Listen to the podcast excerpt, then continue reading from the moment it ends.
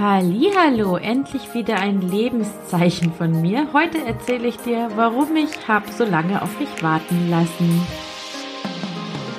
Hallo und herzlich willkommen beim Familienpodcast Gesund und glücklich mit Dr. Mami. Ich freue mich wahnsinnig, dass du dabei bist. Mein Name ist Desiree Ratter, ich bin dreifache Mutter und Kinderärztin. Ich helfe Müttern dabei, ihren Kindern eine glückliche und gesunde Kindheit zu schenken, ohne dabei selbst auf der Strecke zu bleiben. Tatsächlich muss ich sogar momentan schauen, dass ich nicht selber auf der Strecke bleibe, weil ich sehr, sehr, sehr viel zu tun habe. Einige von euch wissen vielleicht, dass ich bereits schon mal ein Burnout hatte, deswegen bin ich sehr achtsam im Umgang mit mir, meinen Bedürfnissen und meiner Zeit. Und das war auch der Grund, warum ich mich jetzt habe so lange nicht hören lassen. Ich weiß auch tatsächlich nicht, wie, wie lange ich jetzt schaffe, konsequent präsent zu sein, weil ich einfach von Moment zu Moment entscheiden muss, was ich geben kann und was ich selber brauche. Aber ich habe gedacht, ich komme jetzt trotzdem mal kurz online für euch, weil ich weiß, dass viele neugierig sind und einfach gerne wissen möchten, was ich eigentlich die ganze Zeit so treibe. Und ich glaube, ich fange erstmal mit den beruflichen Veränderungen an. Wir haben äh, eine dritte Praxis eröffnet, eine ganzheitliche Praxis für Kindergesundheit. Und dank Corona sind wir noch nicht am Start, sondern warten immer noch auf die Telefonanlage und auf die Installation der ganzen Computer. Und es ist eine ganzheitliche Praxis für ganzheitliche Kinder- und Familiengesundheit im Endeffekt, wo wir die ganzen Sachen implementieren und tun können, die wir eigentlich allgemein gerne implementieren und tun würden, was leider das System nicht hergibt, weil diese ganzheitliche Anamnesen zum Beispiel aus dem Bereich ayurvedische Medizin ein bis zwei Stunden dauern und wir das in unserem normalen Praxisbetrieb nicht lösen können. Und da mich das jetzt jahrelang in einen moralischen Zwiespalt versetzt hat, ich wollte nämlich nie eine Privatpraxis aufmachen und ich wollte nie nur Sprechstunden für Privatpatienten anbieten. Aber ich will trotzdem Ayurveda machen und ich möchte gern die Medizin machen, die ich gern machen würde und das geht, wie gesagt, im normalen Praxisalltag nicht. Und so hat es jetzt ein paar Jahre lang gedauert, bis mir was eingefallen ist, wie ich dieses Dilemma lösen kann. Und so habe ich mich entschieden, im Dezember eine sehr, sehr, sehr intensive Praxisfortbildung zu machen mit den ganzen Themen, von denen ich meine, dass wir als Praxis, unsere Mitarbeiter, wir aber auch als Ärzte uns besser auskennen sollten, um die Familien ganzheitlicher und achtsamer und bindungsorientierter zu betreuen und das ganze Wissen, was wir haben, was wir dann auch so in die Familien bringen können. Aber so müssen natürlich erstmal auch unsere ganzen Mitarbeiter, und wir sind jetzt ziemlich viele geworden, ähm, das gleiche Wissen parat haben. Und äh, wir haben in unserer Praxis ja verschiedene Ärzte, die alle eine komplementärmedizinische Ausbildung haben und jeder wird praktisch seine Bereiche vorstellen und wir werden dann gemeinsam überlegen, wie wir praktisches Wissen an alle Mitarbeiter vermitteln können. Also zum Beispiel eine Kollegin von mir ist Homöopathin und natürlich kann nur sie die richtige, ausführliche Homöopathie machen, aber sie kann uns auch als Nicht-Homöopathen ein paar Tipps an die Hand geben. Und so werden wir es auch mit Ayurveda und Naturheilkunde machen. Und darauf freuen wir uns schon sehr. Aber das sind halt sieben Tage von morgens bis abends Fortbildung. Das sind über 40 Vorträge und ich habe jetzt geschafft, glaube ich, 15 zu schreiben bisher, weil das Chaos nicht steht. Also wir sind auf Personalsuche. Uns haben leider zwei Weiterbildungsassistenten. Das sind praktisch Assistenzärzte, die ähm, in Ausbildung sind zum Allgemeinarzt oder zum Kinderarzt die sind einfach nicht aufgekreuzt oder haben an dem Tag ihres Erscheinens entschieden, dass sie doch nicht erscheinen wollen, was ich ja glaube, was ein großer Verlust ist. Für sie vor allem, vor allem fachlich. Aber das war mit viel Zeitaufwand verbunden, weil die kommen zum Hospitieren. Wir haben wahnsinnig Formulare auszufüllen. Es finden Gespräche vorab statt. Dann muss der ganze Terminplaner für die nächsten Monate einprogrammiert werden. Und zack, sie sagen ab und man ist wieder tagelang damit beschäftigt, das alles wieder rückgängig zu machen. Und so schaffe ich eben meine Vorträge nicht zu Ende zu bringen, weil ich die ganze Zeit unterbrochen werde mit irgendwelchen Dingen, die nicht klappen. Wir haben auch immer noch riesige Probleme mit unserer Bank, die Umstellungen gemacht hat und da funktioniert gar nichts mehr. Unser Kredit ist immer noch nicht da. Das heißt, unsere also für die neue Praxis. Das heißt, unsere Zahlungen gehen nicht raus, die Mahnungen trudeln alle ein und wir sind einfach ohnmächtig und können einfach nur warten und hoffen, dass das Geld endlich da ist. Und genau, wir entwickeln gerade verschiedene Schulungskonzepte für die Assistenzärzte und Fachärzte, haben selber viele interne Schulungen, weil wir jetzt eben nicht mehr eine Einzelpraxis, sondern eine äh, große überörtliche Gemeinschaftspraxis an mehreren Standorten sind. Und da müssen wir natürlich sicherstellen, dass das alles strukturiert abläuft. Gleichzeitig werden wir wahrscheinlich so ein ähm, System implementieren, dass die Patienten, die zu uns kommen, nach Dringlichkeit sortiert. Vielleicht kennen einige von euch das aus der Klinik. Das hilft uns einfach, ähm, strukturierter zu arbeiten und mit Patienten, die vor allem ohne Termin kommen, ja, strukturiert vorzugehen.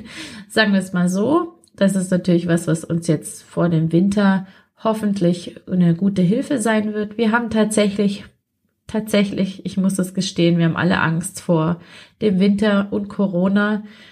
Ähm, Corona ist für uns eine riesige Belastung, riesen, riesengroß, nicht nur weil Patienten einfach nicht aufkreuzen und wir dadurch auch große Verluste machen, weil die kommen einfach nicht und das Personal ist trotzdem da und muss bezahlt werden. Äh, wir hatten hunderte von Patienten, die im ersten Lockdown nicht gekommen sind und wir müssen die hunderte von Patienten jetzt irgendwo unterbringen und wieder mit ihren Terminen nachträglich versorgen, insbesondere der Vorsorgeuntersuchungen. Und jetzt stellen wir Vertretungsärzte ein, um diese Warteliste von den angefallenen Corona-Vorsorgen sozusagen abzuarbeiten. Das ist wirklich sehr kostspielig und extrem umständlich.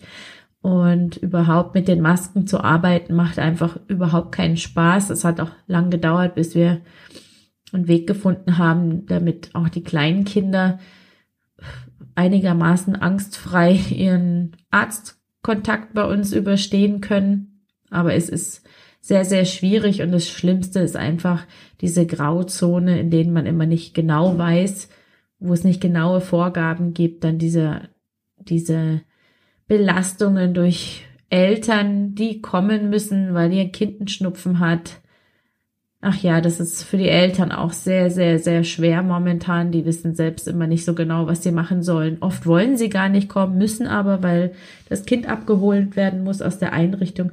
Also das ist alles schon ziemlich belastend und wir sind froh, wenn irgendwann mal wieder Normalität einkehrt. Hätten wir vorher gewusst, dass Corona auftritt, weiß ich nicht, ob wir die Praxis jetzt eröffnet hatten, aber es war alles schon eingeleitet und ähm, gestartet, bevor das alles bekannt worden ist. Also müssen wir jetzt da durch und sind gespannt, wie das läuft. Ansonsten freue ich mich sehr auf diese Fortbildung, ähm, weil sie mich auch mit Content füttert, den ich dann mit euch teilen kann. Und ja, das ist so, was sich jetzt beruflich getan hat. Ich habe einige sehr verlockende Möglichkeiten und Angebote bekommen. Wirklich, mein, äh, mein Ego ist auf dem Prüfstand. Ich habe Fernsehverträge angeboten bekommen und Buchverleger, Verlage, Verläge haben mich angeschrieben.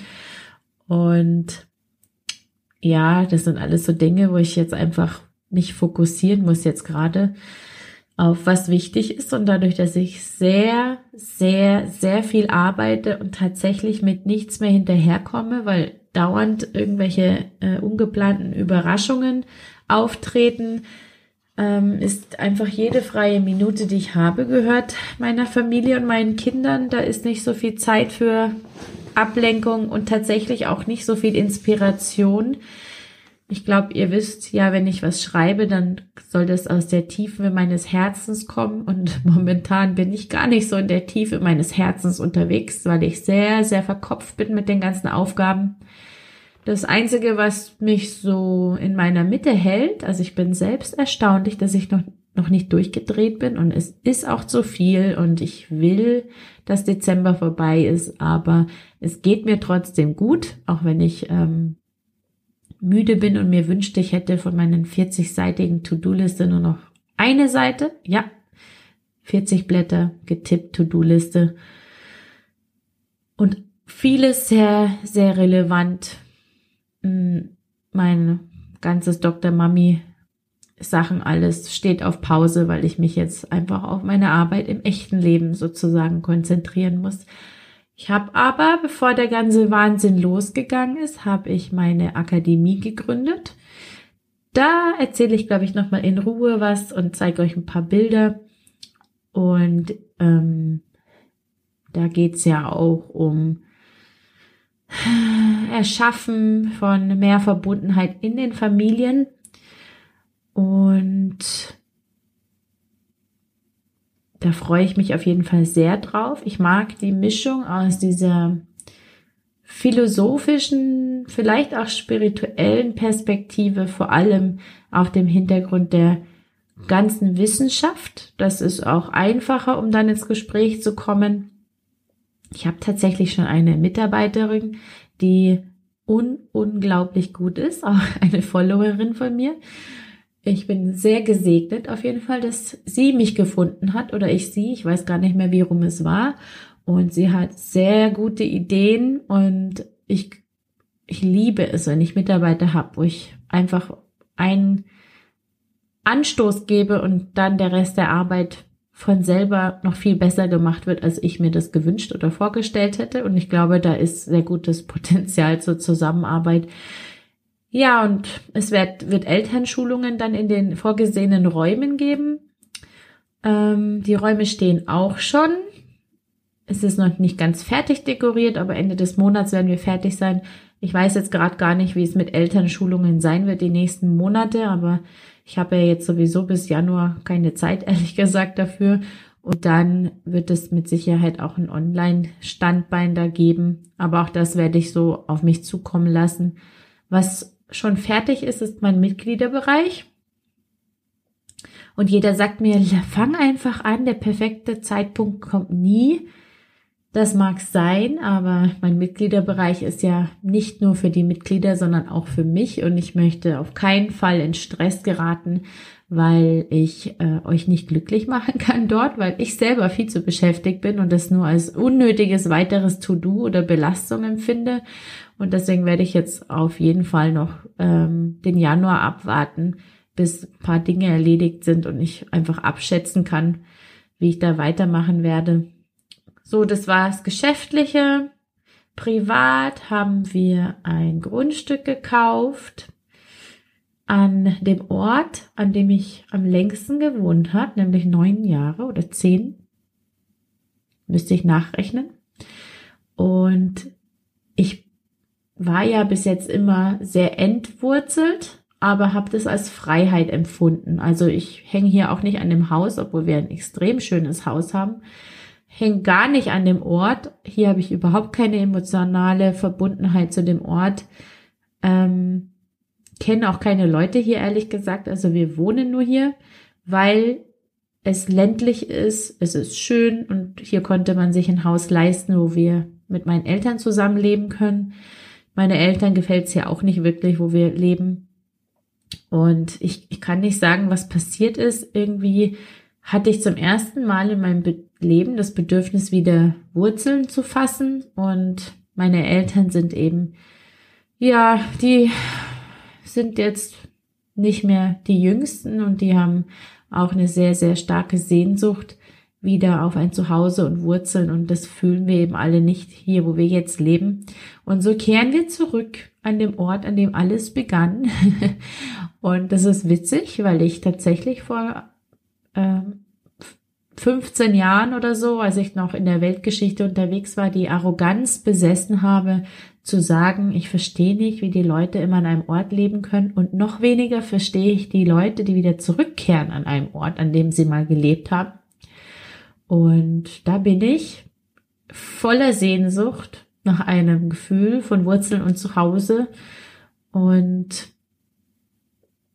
ja, das ist was, was noch ansteht. Da wird jetzt praktisch auch, aber auch das muss bis Anfang nächsten Jahres warten, geklärt, was mit dem Altbestand, das auf dem Grundstück steht, passiert.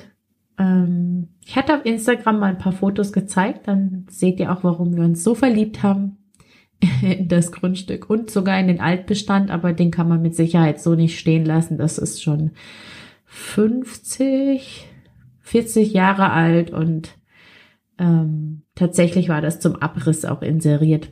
Also ich weiß nicht, was jetzt da passieren wird, hängt auch mit Sicherheit an der ganzen finanziellen Situation ab, die vor einem Jahr noch ganz anders gewesen ist, als sie jetzt sein wird. Also mal schauen.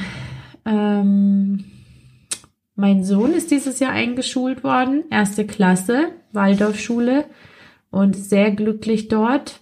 Meine Tochter ist sowieso glücklich in der Waldorfschule. Wir sind weiterhin alle sehr glücklich mit der Waldorfschule. Und das war's, glaube ich. Ich kann gar nicht so viel Privates erzählen, weil mein Leben bis Dezember komplett dominiert wird von Arbeit. Und alles, was ich nicht arbeite, ist meine Zeit mit den Kindern. Und darin liegt, glaube ich, die Balance, dass ich mich tatsächlich das schaffe, nur eins von beiden zu machen aber es reicht dann trotzdem. Es reicht schon. Und ja, drückt mir auf jeden Fall die Daumen, dass das noch, noch, na, wie lange habe ich jetzt noch? Eineinhalb Monate geht das jetzt noch so weiter. Und ähm, ja, danach werde ich hoffentlich oder sicherlich, ich weiß es gar nicht, welches von beiden wieder mehr präsent sein. Und da freue ich mich schon drauf. Und ich danke euch für euer Interesse und euer Nachfragen. Und bis bald. Ciao. So, das war's für heute beim Familienpodcast Gesund und Glücklich mit Dr. Mami und ich freue mich auf das nächste Mal. Ciao!